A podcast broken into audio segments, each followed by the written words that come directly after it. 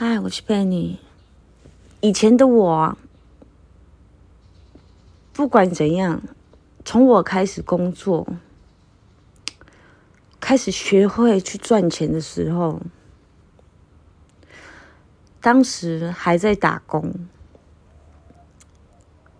那时候的个性的我，很冲，很盲目，但是往往。我只要遇到一些状况，不管是在公司上被欺负，还是怎样被欺负，我就有一种觉得很自卑。越自卑，我越想跟人家争，我越想争个一个道理出来。可是有时候遍体鳞伤，到最后的时候，输的通往往都是自己。到现在。年纪越来越大了，遇到的事情可能也磨掉了自己的原本的那种脾气吧。可是让我觉得改变的是，我学会了低头，我学会了和世界低头，我也学会了和我的工作低头。以前。我都告诉我自己，我绝不向任何人低头，我也绝不向我自己低头。可是我觉得很多事情不是说你想怎样就怎样。如果在这个社会上跟这个来到这种出生在这个这个地球环境上来讲，没办法完全取决一个平衡点，但是可以取决一个。没办法太超过，也不能太自我。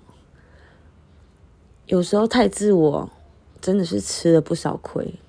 有时候不低头，还真的吃了不少亏啊。我也遇过被欺负、被看不起、被嘲笑，也因为从小这样被看不起、被嘲笑，导致我。越倔强的个性，越不低头。可是以前我们都没有人教我们哦。有时候凡事要学会怎么弯腰，那时候怎么懂这些呢？都吃了不少根，吃了不少一些什么叫做道理？嗯，让你吃一些就明白道理。我也相信一些有钱人，一些事业很好的人。他们也有低潮的时候，也有向人低头的时候，但是是取决于你赢过，你用什么方式去跟人家低头。那最高的智慧，并非不是低头这个问题，也没有什么叫丢脸。以前我会觉得这样很丢脸，可是我发现这样一点不都不丢脸。只怕你不敢低头，你有低头，还有成功的机会，不是吗？